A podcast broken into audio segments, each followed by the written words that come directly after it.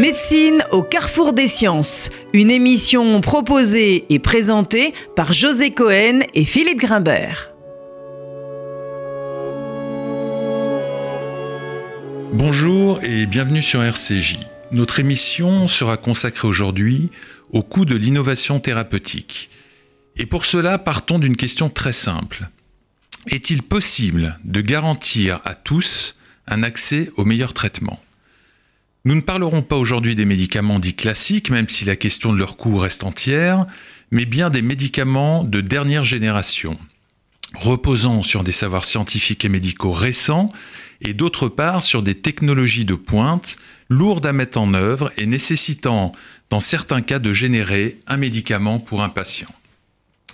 Un chiffre éclairant, dans le champ du cancer, le coût moyen d'une année de vie gagnée est passé de 15 877 euros en 1996 à 175 000 euros en 2016, estimation réalisée par la Ligue contre le cancer. Une autre illustration du problème, l'hépatite C. Cette infection contre laquelle il n'existait pas jusqu'à très récemment de traitement conduisait à une dégradation de la qualité de vie des patients, au développement de cancer hépatique et parfois à la mort du patient si celui-ci ne pouvait bénéficier d'une grève de foie. Aujourd'hui, des traitements très efficaces existent, ils éliminent le virus et guérissent définitivement les patients. À tel point que l'on estime une disparition de ce virus d'ici une à deux décennies. Coût du traitement, entre 25 et 50 000 euros pour un traitement de quelques semaines. Dans d'autres cas, les prix sont tellement élevés que les systèmes de santé ne peuvent en assumer la charge. C'est le cas de certains traitements par thérapie génique, traitements maintenant de référence pour certaines maladies génétiques du sang chez des enfants qui ne peuvent bénéficier d'une greffe de moelle osseuse faute de donneurs compatibles. La toute première émission de Médecine au carrefour des sciences était consacrée justement à la thérapie génique et nous avions alors brièvement abordé la question de son coût. C'est donc tout naturellement que pour traiter du coût de l'innovation thérapeutique en général, nous avons souhaité inviter à nouveau Alain Fischer, médecin, professeur d'immunologie pédiatrique et chercheur, et surtout père avec Marina Cavazzana du premier succès de thérapie génique pour le traitement des déficits immunitaires combinés sévères chez l'enfant. Alain Fischer, bonjour. Bonjour. Alors, nous sommes dans une période extraordinaire d'innovation thérapeutique. La thérapie génique pour certaines maladies génétiques du sang, les cellules dites cartées dans le traitement du cancer, nous y avons aussi consacré une émission. Ces traitements ont un coût très élevé, parfois même exorbitant, nous y reviendrons. Mais peut-être qu'une bonne façon d'entrer dans le vif du sujet serait de faire un bond de 25 ans en arrière.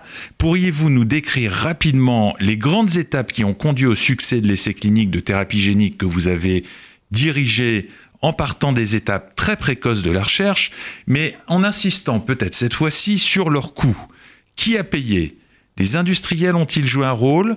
En bref, dans le cas présent, qui a supporté le coût de l'innovation et des essais cliniques. Oui, bien volontiers. Alors cette euh, histoire remonte euh, aux années 90, puisque cet essai clinique a débuté en 1999 et l'histoire est toujours pas terminée, parce que pour cette maladie précisément, il n'y a pas encore un médicament sur le marché, pour des raisons qui seraient un tout petit peu trop longues à expliquer. Mais le coût de la recherche des années 90, c'est-à-dire l'identification de la cause exacte de la maladie, qui est une déficience profonde du système immunitaire, euh, le, fait de développer des possibles médicaments, c'est-à-dire des vecteurs, le fait de traiter des souris qui, avaient été générées, chez lesquelles la maladie était reproduite, toutes sortes d'expériences faites in vitro, ont été faites dans un cadre que l'on appelle académique, dans une unité d'INSERM située à l'hôpital Necker. Et l'un dans l'autre, le, le, financement, l'estimation, si on intègre les salaires, enfin bref, les vrais coûts est de l'ordre de 20, probablement 20 millions d'euros environ, dont... Euh, à peu près 80% a été financé par l'État, par le système public, l'INSERM et d'autres partenaires, et avec une aide par ailleurs significative de l'AFM, donc du Téléthon. Donc à ce stade-là, il n'y avait aucune contribution industrielle.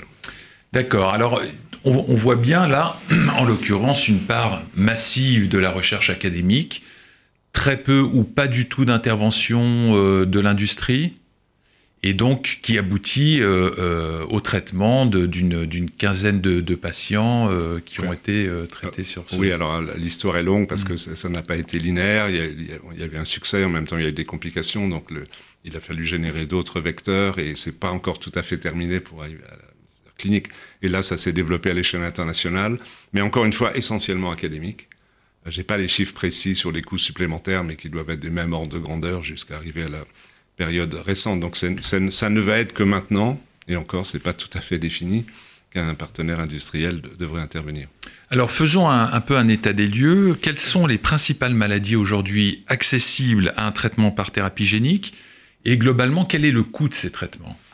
Oui, donc grâce au, succès de la recherche, encore une fois, en grande, grande partie académique, il y a 12 maladies héréditaires. On vient d'en parler d'une, un déficit immunitaire, mais il y en a deux autres déficits immunitaires, euh, dont l'un maintenant bénéficie d'un médicament qui est sur le marché. Il y a euh, des hémophilies, il y a une maladie génétique de l'œil, il y a une maladie neuromusculaire qui s'appelle l'amyotrophie spinale, d'autres maladies euh, de surcharge comme l'adrénoleucodystrophie, la leucodystrophie métachromatique, et j'en passe. Au total, 12 maladies héréditaires, et puis, vous l'avez signalé tout à l'heure, dans le domaine du cancer, l'application de la thérapie génique au traitement de leucémie et de lymphome avec les, les CAR T-cells.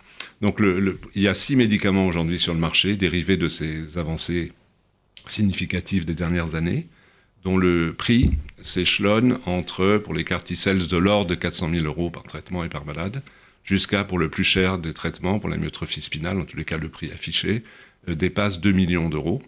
Donc c'est aujourd'hui le médicament le plus cher qui soit sur le marché. Donc évidemment assez marquant.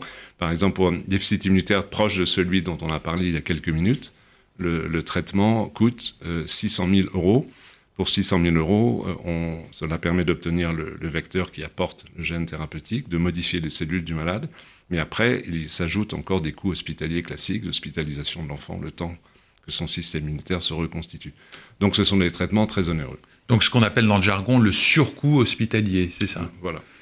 Alors comment, au moins dans le... le... D'abord, une première question. Est-ce que toutes ces maladies que vous venez de citer, ces six médicaments, reposent tous aujourd'hui sur l'implication d'une entreprise pharmaceutique? Oui, euh, de toute façon, pour, pour euh, aujourd'hui commercialiser un médicament, il faut une entreprise pharmaceutique. Enfin, il faut un, un établissement qui a statut d'entreprise pharmaceutique. En théorie, cela pourrait être un établissement public ou de droit privé à but non lucratif, mais de facto, aujourd'hui, à ce stade de développement de ces thérapeutiques, tous ces médicaments sont dérivés d'entreprises pharmaceutiques privées. D'accord. Alors, comment au moins dans le système français, mhm. le coût d'un médicament est-il défini? Ça, c'est une question qui est très complexe quand même, parce que une industrie peut afficher un prix, euh, vous avez évoqué euh, euh, pour l'atrophie musculaire spinale 2 millions d'euros. De, mhm. Comment on définit le prix d'un médicament? Alors, je ne suis pas tout à fait un spécialiste de cette question, mais enfin, en gros, l'industrie, elle va proposer un prix. Il y a une négociation qui se fait avec un comité qui s'appelle le CEPS, comité, économique des produits de santé, qui dépend du ministère de la Santé et qui négocient avec l'industrie. Alors, si on écoute leurs euh, protagonistes, euh, ils pensent que ce système est relativement satisfaisant parce qu'il permet de négocier des rabais. C'est-à-dire par rapport au prix que je viens d'indiquer, le prix réel payé euh, par, en gros, la sécurité sociale en France est, significativement inférieur. Le problème, c'est que ceci n'est pas connu de personne d'autre que de ce comité et de l'industriel en question. Donc il y a une certaine opacité autour de ces négociations et en tout état de cause, même si les prix sont probablement un peu diminués, ils ne sont probablement pas dans des, dans des marges très très importantes. Enfin, on n'en sait rien. Et c'est une situation qui est un peu délicate, euh, qui se reproduit pays par pays avec des nuances, euh, qui fait que d'un côté, les industriels ont une connaissance parfaite euh, du paysage, si je puis dire, des prix auxquels ils vendent leurs produits dans tous les pays du monde, et chaque pays individuellement, tout seul ou presque, sauf exception, les petits pays d'Europe se sont alliés, euh, n'ont aucune connaissance de cela. Donc il y a une négociation qui est, à mon avis, asymétrique. Il y a d'ailleurs des économistes qui ont évoqué ce point en pensant que c'était une situation défavorable, euh, puisque les, deux partenaires de la négociation, les deux contractants, n'ont pas la même information sur, les tenants et les aboutissants de ces négociations. D'ailleurs, ceci a été en partie euh, mis en cause par la, dans des rapports de la Cour des comptes. Mais alors, il n'y a aucun critère, un tant soit peu objectif, qui soit connu? Bien sûr, il y a des critères objectifs, mais, mais, néanmoins, in fine, il y a cette négociation.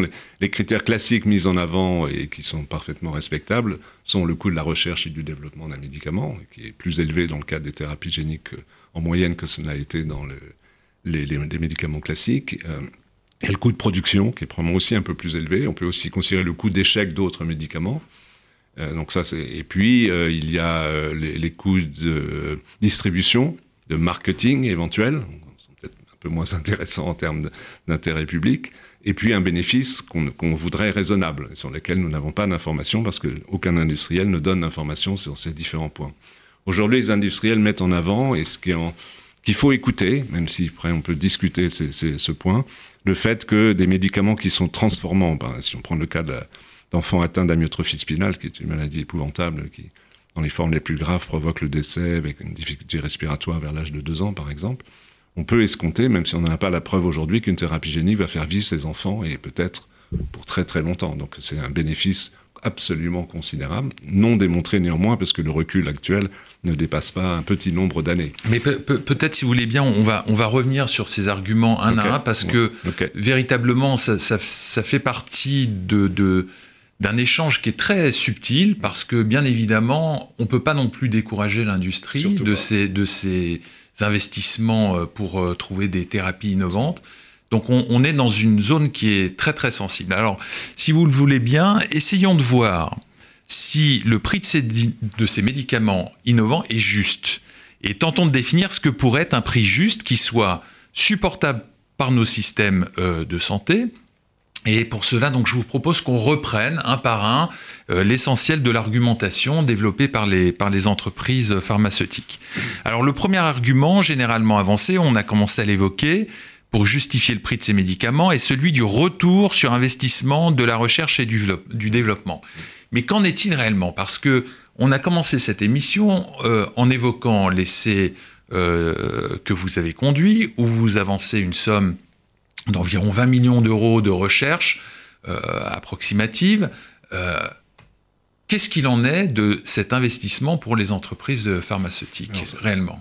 Je pense qu'effectivement, ceci doit être euh, mieux pris en compte que ce ne l'est actuellement, même s'il y a dans tous les cas une phase de négociation entre le partenaire académique et l'industriel. En général, ça se passe en trois temps. Le monde académique, la création d'une start-up, et le rachat de la start-up par un grand industriel. Si on prend l'exemple de la myotrophie spinale, c'est exactement comme ça que ça s'est passé. Donc on peut, en principe, le, travail qui a été mené, donc le coût du travail mené par le partenaire académique, est pris en compte dans ces phases de rachat. Je ne suis pas tout à fait sûr qu'il soit pris en compte à sa juste valeur.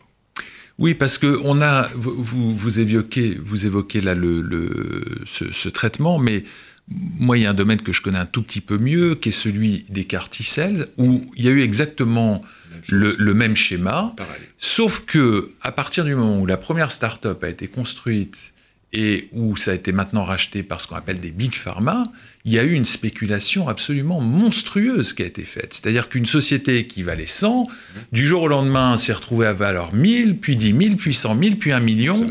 Et comment qui va payer cette spéculation C'est la même chose. Sur, à nouveau, le, prendre l'exemple de la myotrophie spinale, la start-up qui a été créée a développé l'essentiel euh, du produit, a mené l'essentiel des essais cliniques, a été rachetée euh, par Novartis, donc une grande big pharma, mmh. pour 8 milliards de dollars. 8 milliards de dollars.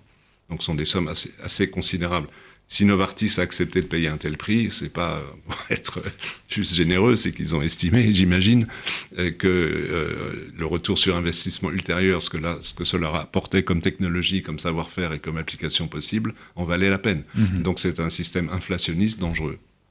Oui, dans, dans cette pathologie-là, la logique des industries, c'est on acquiert un savoir-faire en faisant acquisition de ces startups, et ça va nous permettre de développer des médicaments dans l'indication précise, mais peut-être dans d'autres indications. Absolument. Cela dit, même déjà, même si c'est une maladie relativement rare, elle n'est pas rigoureusement exceptionnelle.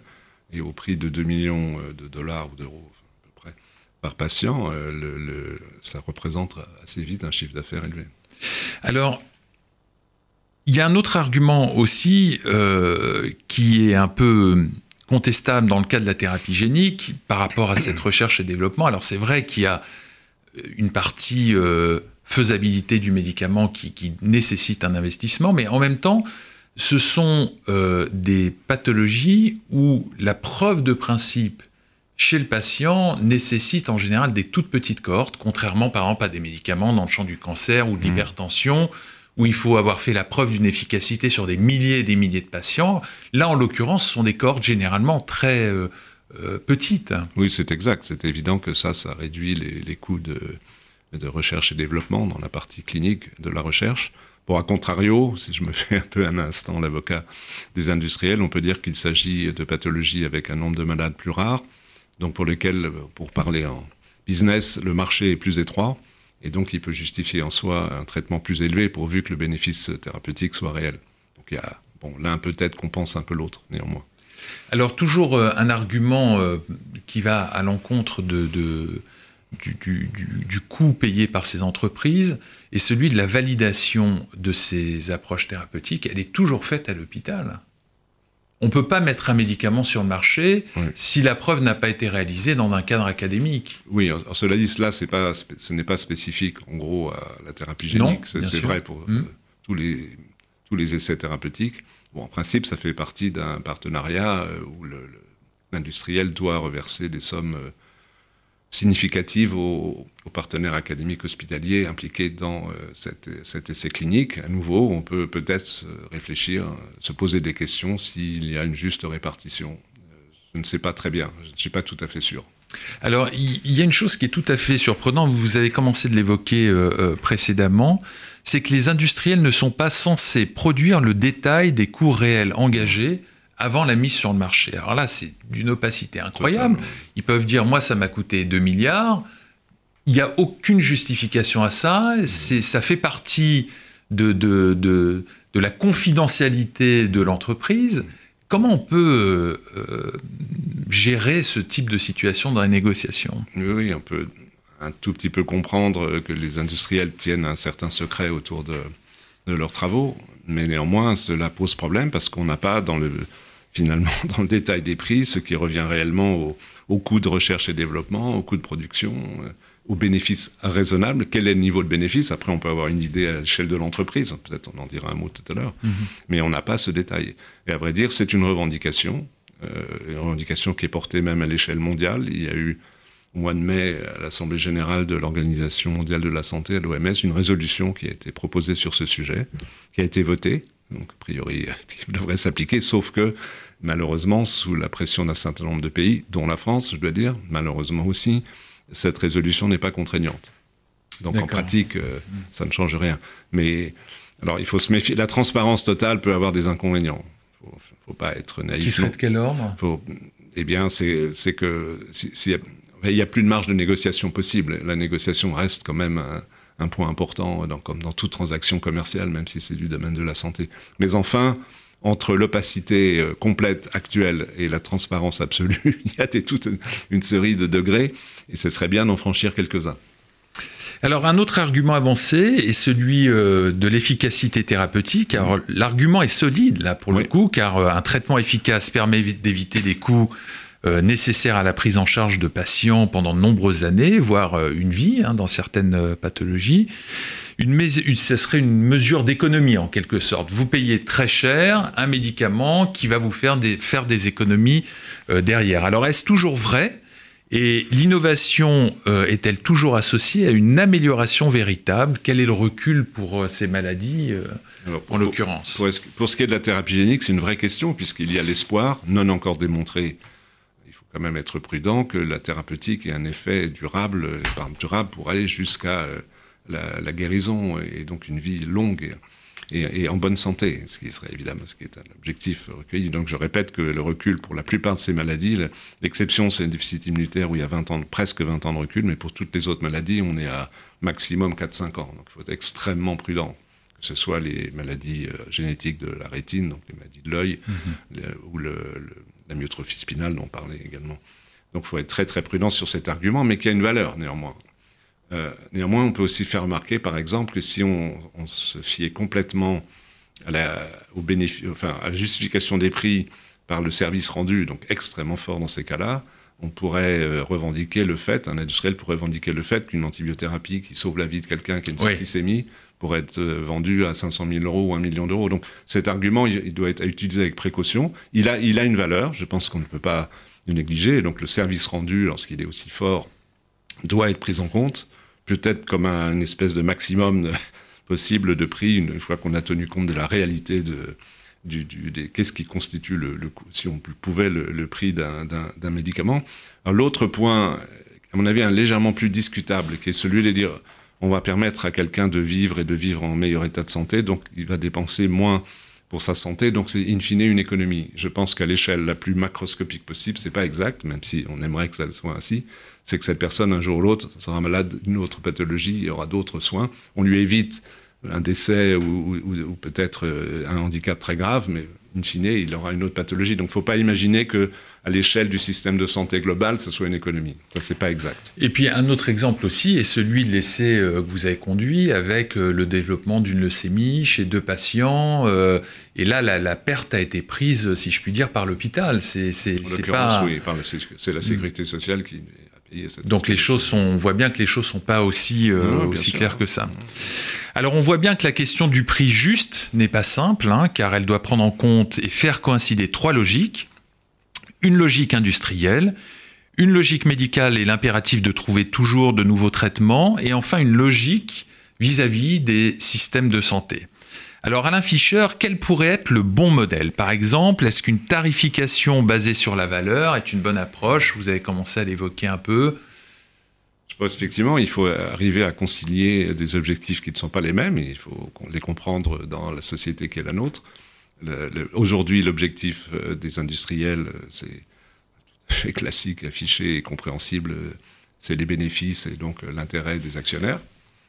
Mais l'intérêt de, de, nos sociétés, c'est de faire en sorte que les traitements les plus innovants et donc les plus chers, lorsque cela peut être justifié, soient accessibles à tous. Et là, il y a une contradiction entre ces deux logiques. Et donc, il faut trouver une forme de compromis, un juste équilibre. Je pense qu'aujourd'hui, l'équilibre n'est pas atteint. Les prix des nouveaux médicaments qu'on a évoqués tout à l'heure sont trop onéreux, ne sont pas justifiés euh, par euh, de ce qu'on peut comprendre et ce qu'on peut savoir euh, par les, différents éléments, production, recherche, etc. Ah, je vous interromps une seconde. Il, y a, cette question du prix d'ancrage aussi, qui, qui, est vraiment un biais, je trouve, très dangereux. Euh, oui, c'est sûr. il y a un exemple qui est à nouveau la myotrophie spinale, où il y a eu un premier médicament qui n'est pas une thérapie génique, c'est un traitement par ce qu'on appelle des oligonucléotides, qui modifie l'expression d'un gène, du gène euh, où le traitement est, de mémoire, c'est 500 000 euros la première année, 250 000 euros par an chaque année. Donc la société qui euh, aujourd'hui commercialise un traitement alternatif, la thérapie génique, en un coup, donc ce qui est mieux évidemment pour les malades, se dit, euh, dit mais voyez, le prix de ce médicament était très élevé, donc ça justifie le prix de mon médicament à 2 millions d'euros. Et il y a d'autres exemples de ce type euh, qui montrent que ça, il y, a, un effet pervers. On arrive à un certain niveau de prix, donc puisque mon traitement est aussi bon, voire meilleur, a priori meilleur, ben, ça va être encore un peu plus élevé. Donc on a une espèce de course qui, qui, est vraiment vraiment dangereuse et dans laquelle on ne peut pas se laisser entraîner. Donc aujourd'hui, on peut dire que les prix proposés ne sont pas justifiables. Alors on pourrait dire, OK, mais c'est la seule manière pour que les, industriels s'en sortent en termes d'équilibre financier et puissent avoir un bénéfice raisonnable, j'ajoute. Euh, Ce n'est pas tout à fait le cas, parce que si on prend les, big pharma, euh, il est connu, et les économistes nous le répètent régulièrement, euh, les bénéfices des big pharma sont 3% au-dessus de la moyenne du marché de l'ensemble des secteurs industriels. Donc ils sont particulièrement bénéficiaires. Donc il y a probablement un peu de marge, heureusement. De négociation. De négociation pour, pour que ces prix soient plus raisonnables et que leurs bénéfices, il faut le maintenir, il n'y a rien à dire. Il faut évidemment, il ne faut pas décourager les industriels de s'engager dans l'innovation, ce serait totalement contre-productif, mais il faut un meilleur équilibre. les solutions ne sont pas simples à trouver, je, pas, je, ne prétends pas en plus euh, de par ma formation, mes connaissances, en être euh, le porteur. évidemment, j'ai lu, j'ai discuté, et je pense qu'il y a, il faut essayer de définir des critères euh, et qui soient, dans un monde idéal, acceptés dans le monde entier, parce que le, marché des médicaments n'est pas national. Euh, il faudrait que les prix, par exemple, pour ce qui nous concerne en Europe, soient négociés non pas par la France ou la Grande-Bretagne ou l'Allemagne ou l'Italie, mais soient négociés à l'échelle européenne. Mm-hmm. On s'est mis d'accord, excusez-moi, au sein de la communauté européenne pour un système de, euh, de validation des médicaments communs, puisqu'il y a une autorisation européenne de, mise sur le marché, ce qui est très bien, mais on pourrait souhaiter que derrière cette autorisation vienne euh, une entité unique, partagée par tous les pays d'Europe, qui négocie les prix. C'est évident que, vu la taille du marché européen du médicament, et c'est pas vrai que pour la thérapie génique, c'est vrai en général, bien évidemment, la capacité de négociation soit bien meilleure. Et si elle l'était par ailleurs dans un système plus transparent, en tous les cas plus clair sur comment les, prix se décomposent entre ce, qui ce que ça a coûté à l'industrie, etc., etc., je pense qu'il y a, pourrait progresser. on peut aussi ajouter que, par exemple, dans la mesure où beaucoup de ces innovations proviennent initialement du monde académique, on pourrait mettre en place ce qui a été transitoirement en place au NIH, donc dans le grand système de financement de la recherche américain, c'est-à-dire une, clause de prix raisonnable. C'est-à-dire au moment où se négocie, ce qui est normal, donc une convention, un contrat entre le, monde académique et un industriel, que ce soit une Big Pharma ou bien une start-up, eh bien, dans le, contrat apparaît une clause qui dit que le prix du médicament qui pourrait être dérivé de ces recherches que vous allez développer maintenant, vous, l'industriel, ne, euh, soit raisonnable. Après, il faut définir l'adjectif raisonnable, c'est plus ou moins simple, mais enfin, on sait très bien ce qu'on veut pas, on va pouvoir. C'est envisageable. Le NIH a levé cette, malheureusement, aux États-Unis, le NIH a levé cette clause. Euh, il y a récemment, ce qui, est, ce qui est dommageable, mais je pense qu'elle devrait être applicable partout. Ce, ce qu'il faut absolument éviter, c'est que ces médicaments soient au prix du marché, parce que là, on, on rentrerait dans une, un déséquilibre absolu, notamment pour euh, ces, maladies qu'on vient d'évoquer. Aux États-Unis, on est absolument dans le prix du marché. En Europe, ce n'est pas tout à fait le cas. Il y a quand même une régulation, on l'a évoqué tout à l'heure, même si elle a ses limites. On n'est pas au même niveau de problème. Hein. Les États-Unis ont le même problème multiplié presque par deux, d'ailleurs, parce que le prix des médicaments moyens aux États-Unis est pratiquement le double de ce qu'il est en Europe, en gros. Et par contre, dans les pays européens, où l'un dans l'autre, c'est pas très très différent d'un pays à l'autre. Euh, la situation est légèrement moins mauvaise, mais est encore très excessive. On l'a on, l'a vu tout à l'heure. Et donc, euh, il faut définir de meilleures bases de négociation. Et par ailleurs, je pense qu'il y a d'autres éléments, deux autres éléments à prendre en considération, me semble-t-il. C'est en particulier pour les maladies très très rares qui probablement aujourd'hui auront du mal à trouver leur place thérapeutique dans l'industrie parce que le nombre de malades est très très faible. Mais peut-être aussi parfois s'il y a des difficultés avec le monde industriel, on pourrait imaginer de faire ce qui s'est fait déjà aux États-Unis pour quelques médicaments euh, qui, qui sont tombés dans le, où les brevets sont tombés, ou ce qui s'est fait pour quelques médicaments pour des maladies fréquentes, mais des pays pauvres, c'est de développer des structures euh, à but non lucratif qui pourraient sans doute être initialement financées par les États et par des fondations, je sais pas, Fondation Bill Gates par exemple, mhm. mais aussi des, associations comme le Téléthon, la FM. En domaine de la thérapie génique, on pourrait imaginer qu'il y ait deux, trois centres de ce type en Europe, par exemple, et qui développent à prix coûtant, euh, dans les, évidemment dans des conditions pharmaceutiques irréprochables, cela va sans dire, mais qui développent des médicaments euh, pour, pour beaucoup de maladies rares. Je pense que c'est une solution possible, euh, qui n'est pas financièrement probablement inaccessible. Donc sortir du marché, sortir de, l'industriel en quelque sorte pour certaines maladies. Au moins les maladies pour lesquelles on ne trouve pas d'industriel. Parce que je pense que maintenant on sait qu'il y a des dizaines de maladies génétiques, voire un peu plus probablement aujourd'hui, compte tenu des avancées, et c'est une très bonne nouvelle de la science et de la technologie, pour lesquelles ces thérapeutiques pourraient être mises en œuvre, thérapies géniques ou parfois d'autres thérapeutiques, et qui ne seront difficilement prises en compte par les industriels, ou alors à des prix absolument astronomiques qui, que nos sociétés ne pourront pas euh, assumer. Donc ça, c'est une solution possible. Et puis après, on peut discuter de l'évolution euh, du statut euh, des entreprises. Aujourd'hui, les entreprises ont pour objectif unique les bénéfices et donc le bonheur des actionnaires. Très bien, ceci est parfaitement respectable. Et on peut imaginer un système, il existe, hein, ce n'est pas de ma pure imagination, un système où il y a un deuxième objectif à l'entreprise, qui est le bien public, et donc siège au niveau au conseil d'administration de ces sociétés des représentants de la société, et que euh, le, développement de ces industries se fasse avec un double objectif, bénéfice, un peu moindre, un moindre, pardon, et euh, bénéficier à l'intérêt général. Ça s'appelle le système de Benefit Corporation. Il y a quelques entreprises qui se sont engagées dans ce sens. Euh, il y a une petite entreprise dans le domaine des maladies rares d'ailleurs. Et Danone, par exemple, s'engage, ce qui n'est pas un domaine du médicament, mais enfin une entreprise connue, a annoncé qu'elle allait vers ce statut. Donc je pense qu'elle a une base de réflexion qui n'est pas, à mon avis, je crois, totalement euh, euh, irréaliste, qui, pourrait aussi faire évoluer cet équilibre entre, je dirais, intérêt général, bien public, et intérêt respectable, mais qui doit être régulé des industriels. Très bien, bah écoutez Alain Fischer, merci infiniment d'être venu évoquer avec nous cette question très importante en termes de santé publique. Aujourd'hui à la technique, euh, Louise Denis. Merci, à la semaine prochaine. C'était Médecine au carrefour des sciences.